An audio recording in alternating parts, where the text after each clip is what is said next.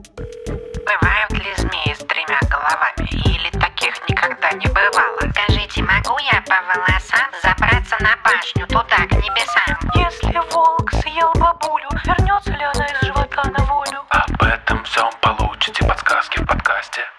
Это вам не сказки.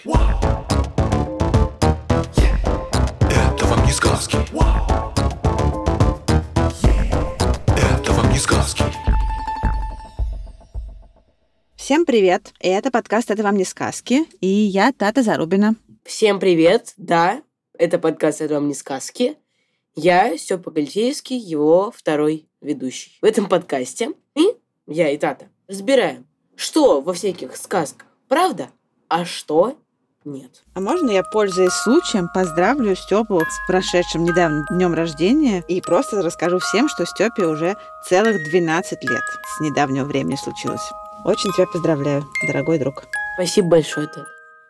Теперь к вопросу. Расскажи, пожалуйста, всем, что у нас за вопрос и откуда он взялся. Вопрос у нас такой. Может ли человек потерять смех, как Тим Тайлер из книги Джеймса Крюса? Книга называется «Тим Тайлер или проданный смех». Вопрос нам задал Илья. Благодарим за вопрос. В этой книге рассказывается про мальчика из бедного района. Про то, как он живет с отцом, э, у которого еще и потом появилась неприятная мачеха с неприятным кузеном.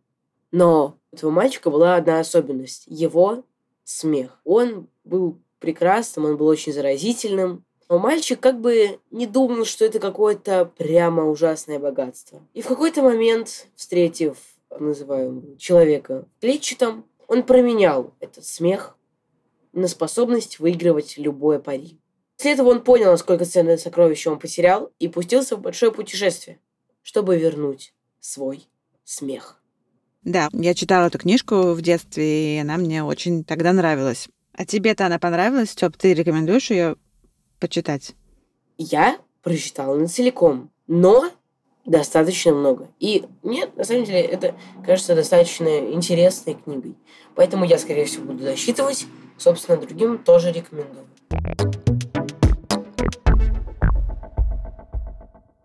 Получается, сегодня мы будем говорить про смех. Вообще улыбаться умеют, в общем-то, все, и даже новорожденные младенцы улыбаются чему-то во сне, постепенно научаются улыбаться в ответ на что-нибудь, например, при виде человеческого лица, или когда к ним подходит мама и начинает с ними разговаривать. Немного позже они уже научаются смеяться голосом. Это обычно происходит через несколько месяцев после рождения. Причем улыбаться и смеяться научаются даже те младенцы, которые родились слепыми и глухими. И получается, что улыбка и смех есть у нас с рождения, это не то, чему мы учимся в жизни. Хотя позже мы научаемся их вызывать или подавлять, то есть как бы управлять ими. И интересно, что смех похож у разных людей, у людей, которые принадлежат к разным культурам и разговаривают на разных языках. И мы даже если не знаем языка нашего собеседника, например, всегда можем понять, что он сейчас смеется. И вот такие врожденные формы поведения почти всегда очень древние. И, судя по всему, смеяться мы, как люди, научились еще до того, как научились говорить. По крайней мере,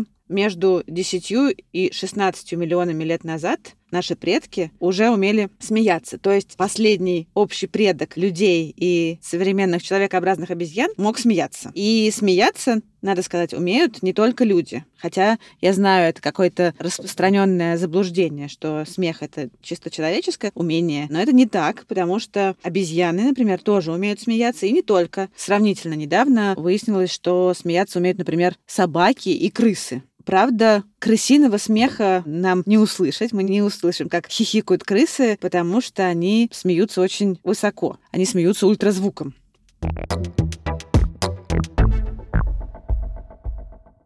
А вот зачем вообще нужен смех? Единственное, что я про это знаю, это то, что гиены, например, так общаются. Действительно, гиены так общаются, и смех нужен в первую очередь именно для этого, хотя гиены это не настоящий смех. Гиены так просто, на самом деле, ну, можно сказать, разговаривают. Тем не менее, смех, который в самом деле смех, он тоже отчасти нужен для того, чтобы лучше общаться друг с другом. Он помогает налаживать коммуникацию с сородичами. И это, например, наверняка очень пригодилось нашим предкам, когда они стали жить большими, сложно устроенными группами, и качество вот этих связей внутри группы стало очень важным. Но интересно, как вообще мы этому научились. Основные гипотезы, которые объясняют, откуда взялась, например, улыбка, говорят о том, что изначально она могла выражать угрозу или подчинение. Вот такой вот фокус с ней произошел. С ней произошло превращение. Сначала она была про что-то неприятное довольно-таки, а потом стала, наоборот, символизировать что-то хорошее. Но действительно, вообще у животных оскаленные зубы, такая напряженная шея и прижатые уши — это довольно типичное выражение страха. Например, когда животное загнано в угол, оно часто может именно так себя вести. И, например, у высших обезьян подчиненные члены группы показывают доминирующему члену группы, тому, кто главнее, вот это вот оскаленное выражение лица, соглашаясь со своим подчиненным положением и демонстрируя то, что в них нет никакой враждебности, и они это делают, когда хотят, чтобы как бы более высокоранговая, да, более важная особь оставила их в покое не приставала к ним. То есть они как бы изображают такую защитную реакцию и таким образом стараются убедить других в том, что они не представляют никакой угрозы. Но у человекообразных обезьян, например, у шимпанзе, такой сигнал может быть адресован не только вышестоящему по иерархии, да, не только к доминирующему члену группы, но и к равному, и в том числе в качестве дружеского приветствия. То есть у них это уже может становиться таким дружеским сигналом. И вот тут-то улыбка перестает быть только проявлением подчиненности и становится проявлением в том числе привязанности и дружбы. Теперь эта улыбка уже говорит, например, что мы с тобой принадлежим к одной группе, и мы с тобой одной крови. И вот, видимо, так на самом деле родилась улыбка в привычном для нас виде. И с тех пор, уже если говорить о человеческой улыбке, она стала обозначать очень много всего, но в основном мы улыбаемся, когда нам хорошо, весело, когда мы счастливы. Улыбкой люди выражают дружеское расположение и отсутствие агрессии, а не откровенное подчинение обычно. Но все же старое значение улыбки тоже отчасти сохранилось. И иногда мы улыбаемся, чтобы выразить покорность. Я вот замечала, что бывает, что, например, когда ребенка за что-то ругают или делают ему выговор, он в ответ ну, как бы не может перестать улыбаться. И, скорее всего, это не означает, что ребенок как-то хочет поиздеваться в ответ или выразить протест таким образом. Скорее, это проявление подчинения. И получается, что мы как и обезьяны, иногда все еще улыбаемся не только от радости. Бывает, что мы улыбаемся и от страха или от нервозности какой-нибудь.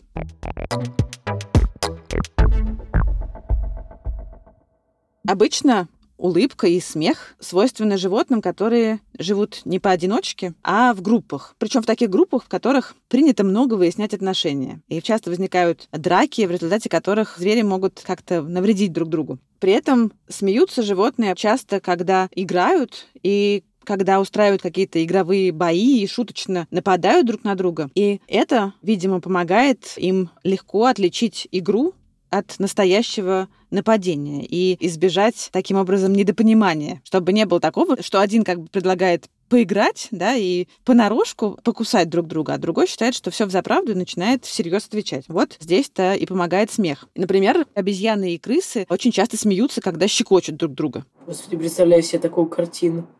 Да, это действительно довольно должно забавно выглядеть, когда две крысы друг друга щекочут. Человекообразные обезьяны, когда им щекотно, они издают звуки, которые довольно сильно похожи на наш человеческий смех. А вообще, при этом смех, опять же, наш, он не очень похож на человеческие звуки, а больше похож, как мне кажется, на какие-то животные звуки.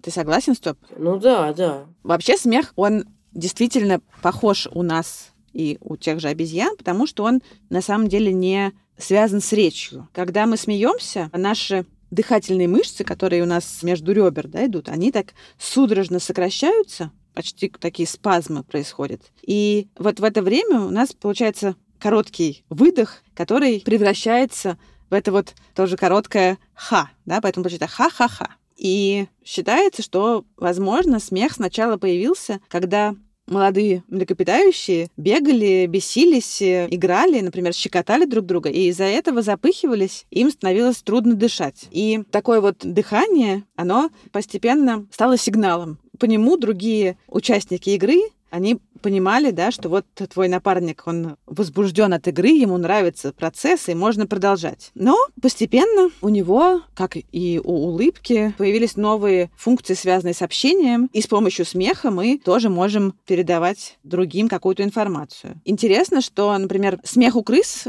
описали достаточно недавно, но про это уже существует довольно много исследований. И вот, например, известно, что есть крысы, которые смеются чаще, есть крысы, которые смеются реже. И вот с часто смеющимися крысами другие крысы, их сородичи, гораздо охотнее общаются и играют. И получается, что смех, по сути, это такой признак, можно сказать, хорошего характера и умения ладить с окружающими. И у людей смех тоже вызывает положительные эмоциональные реакции в ответ. Поэтому смех это не просто как бы наше поведение, да, которое вызвано каким-то нашим внутренним состоянием. Не просто мы рассказываем окружающим, что нам сейчас хорошо, но он используется тоже для общения и помогает выстраивать отношения. И вот, например, люди очень редко смеются в одиночестве. Известно, что когда они не одни, когда кто-то есть рядом с ними, ну, неважно, лично или, может быть, по телефону, они смеются в 30 раз чаще, чем когда они одни. Тат, это абсолютная правда. Я испытывал на себе это много раз. Мы, например, начинаем с другом смотреть какое-то смешное видео, мы вместе постоянно смеемся. Когда я его досматриваю сам, даже как бы улыбочки не роняю. Это абсолютная правда. И на самом деле, почему смех, он важен для налаживания отношений? Почему мы смеемся обычно вместе с кем-то? Потому что, когда человек смеется, он как будто бы сообщает окружающим, ну, во-первых, что ему хорошо, но еще он приглашает их разделить его хорошее настроение. И когда вы смеетесь вместе, это значит, что, по сути дела, что вы одинаково думаете, имеете общие интересы, и вас вообще что-то объединяет, да, хотя бы то, что вы умеете смеяться над одними и теми же шутками. И поэтому смех очень помогает укреплять связи и отношения.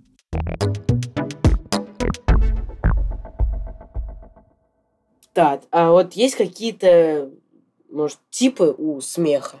Ну, да, на самом деле я немножечко уже про это сказала. Смех бывает двух типов. Он бывает такой вот изначальный смех, врожденный, непроизвольный смех, да, которым умеют смеяться уже младенцы. И второй тип, про который вот мы только что говорили, это социальный смех, который возникает позже. И первый непроизвольный смех, он как раз появился очень давно, и вот он-то действительно отражает наши чувства, наше внутреннее состояние. И вообще изначально эмоции, которые мы проявляем, они действительно отражали наше внутреннее состояние. Мы смеялись только тогда, когда были радостны, а плакали, когда были огорчены, или ревели, когда злились, например. Но в какой-то момент мы научились этим всем управлять и использовать по своему желанию. И теперь мы умеем смеяться не только, когда на самом деле испытываем положительные эмоции какие-то. Мы научились имитировать смех, вызывать его для того, чтобы строить отношения и налаживать связи. И когда мы как раз смеемся вместе с кем-то, когда мы смеемся, чтобы показать, что нам кто-то нравится, что мы на одной волне и понимаем друг друга, вот это вот проявление второго типа социального смеха. И эти два типа смеха даже различаются по звучанию, и мы умеем это различать. Нельзя сказать, что вот это вот социальный смех — это обман. Нет, просто он нужен для другого, он нужен для общения. И надо сказать, что так ведут себя не только люди, у шимпанзе, по крайней мере, у взрослых шимпанзе точно есть такой вот второй тип смеха, в котором они отвечают на смех других шимпанзе. Вот я как бы иногда вижу, как кто-нибудь смеется, да, и начинаю смеяться сам. Как вообще это получается? Почему так? Слушай, это правда очень интересное свойство смеха. Он заразителен. И действительно очень трудно не засмеяться и вообще оставаться каким-то мрачным, смотря на других людей, которые смеются или улыбаются. И бывает это так, что ты, например, видишь каких-то, не знаю, может быть, друзей, которые смеются над какой-то шуткой, которую ты даже не слышал. Но ты тоже вместе с ним начинаешь смеяться, потому что просто невозможно от этого удержаться. Наш мозг реагирует на веселье других людей и э, как бы он подавляет наш контроль за собственным поведением и заставляет отражать поведение других людей. И в результате мы, видя, как кто-то смеется или улыбается, мы тоже автоматически делаем то же самое. И это, между прочим, означает, что когда ты кому-то улыбаешься или смеешься рядом с кем-то, то твое хорошее настроение, твой настрой, он, скорее всего, передастся соседям, и это играет тоже важную роль в налаживании отношений. Но это еще не все важные и полезные свойства смеха. Потому что смех вообще не только помогает нам создавать и поддерживать связи в группе, но и он помогает нам самим чувствовать себя лучше и помогает снизить стресс. Когда мы смеемся или улыбаемся, наш мозг выделяет вещества, которые заставляют нас чувствовать себя хорошо и снижают уровень гормонов стресса. Даже если ты улыбаешься нарочно, Да, даже если ты улыбаешься нарочно, когда вообще тебе совершенно не радостно и не смешно, когда ты заставляешь себя улыбаться, ты будешь чувствовать себя лучше, потому что ну, такое происходит как бы самообман. И значит, что чтобы почувствовать себя немножко лучше, нужно улыбнуться, даже если тебе этого не хочется. По поводу полезных свойств смеха. Эти вещества, которые выделяются в кровь, когда мы смеемся или улыбаемся, они вообще-то оказывают влияние на весь организм. И, например, они могут уменьшить нашу реакцию на стресс просто именно физически, потому что когда мы просто волнуемся, у нас начинает очень часто биться сердце, может подскочить давление. Вот вещества, которые выделяются в кровь, когда мы смеемся, они, помимо всего прочего, снижают частоту сердечных сокращений, расширяют сосуды и понижают кровяное давление. И вообще они стимулируют кровообращение и помогают мышцам расслабиться и даже могут облегчить ощущение боли. И в результате всего этого человек начинает как бы чувствовать себя более расслабленно и меньше волнуется. Очень круто, что эта система работает так, что когда мы смеемся, мозг выделяет вещества, которые сигнализируют нашему телу, что мы счастливы, и в ответ мы чувствуем себя еще счастливее. В общем, получается такая система, которая сама себя поддерживает. И эта система включается у животных и у нас при смехе даже от щекотки. И, например, крысы, чтобы их пощекотали, готовы выполнять те же задания, что они обычно выполняют, когда ждут какой-то награду в виде вкусняшки. Могут проходить лабиринт или нажимать на рычаг и в ожидании вознаграждения. И их вполне устроит, и они будут рады, если это вознаграждение будет в виде чего-нибудь вкусненького или если их в награду пощекочут. блин, Тат, смех реально такой полезный. Теперь еще страшнее его потерять. Я об этом раньше не думал, но как бы это ужасно страшно на самом деле его потерять.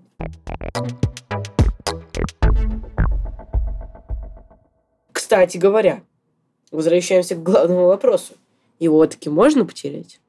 Ну, вот мы обсудили, что смех может помочь победить стресс, но на самом деле, к сожалению, иногда бывает наоборот. Когда человек подвергается слишком сильному стрессу или переживает какую-то ужасную травму, он может впасть в такое состояние, когда он практически вообще перестает испытывать какие-нибудь эмоции. Такое состояние иногда называют эмоциональным оцепенением или онемением. В этот момент организм, по сути, блокирует любые чувства для того, чтобы защитить нервную систему и психику от каких-то ужасных потрясений. Можно представить себе, что вот твои чувства отключили, и ты смотришь на мир абсолютно равнодушно. Вот примерно так, видимо, и ощущают себя люди в этом состоянии. Можно сказать, что человек настолько переполняется эмоциями в какой-то момент, что мозгу легче временно их просто заморозить,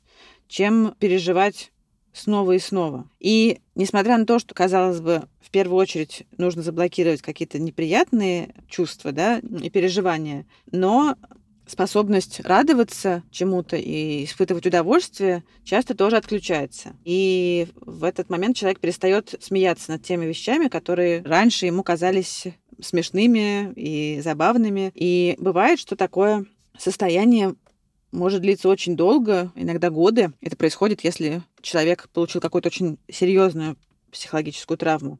Ну и, конечно, люди, которые вообще в каком-то таком депрессивном состоянии находятся, им тоже бывает трудно улыбнуться, засмеяться и найти для этого какие-нибудь поводы. И Мы с тобой уже знаем, что люди чаще смеются, когда с кем-то общаются, а в этом состоянии многие избегают общения, избегают э, каких-то вообще контактов с другими людьми и развлечений, потому что им это не нужно, они не видят в этом удовольствия. И это как бы становится дополнительной причиной, почему они, по сути дела, теряют смех.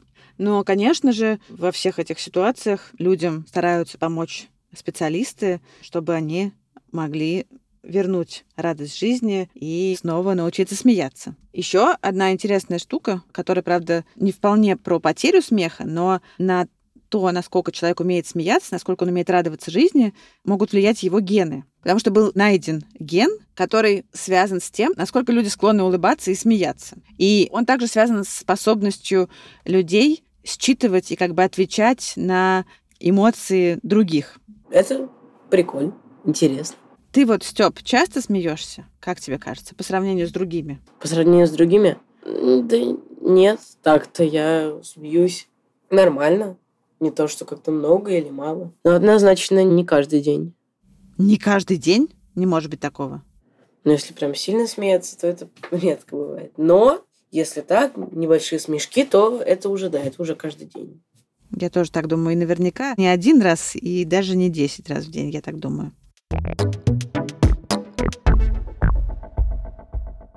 Ну что ж, выяснил я, значит, что смех это очень полезно, что он передается от человека к человеку, что он вообще действует какие-то таблетки, что там выделяет. И я узнал, что потерять его это очень страшно. Никогда бы я такого не хотел. Спасибо большое за подробный и хороший рассказ. Спасибо тебе, Степ. Желаю тебе смеяться почаще. Мы благодарим всех, кто помогал нам работать с этим выпуском. Нашего редактора Эдуарда Царионова, нашего звукорежиссера Егора Вилова, фактчекера Михаила Трунина, расшифровщика Кирилла Гликмана и композитора Михаила Соробьянова. Всем пока! Наш подкаст можно слушать везде, где вы слушаете подкасты. Но лучше всего слушать его в приложении «Гусь-Гусь». Ведь, во-первых, там, кроме нас, есть невероятная куча всяких интересных сказок, лекций, подкастов. А во-вторых, там мы выходим на две недели раньше. Так что, если вы слушаете нас не в Гусь-Гусе, то бегите слушать в Гусь-Гусе. Всем пока!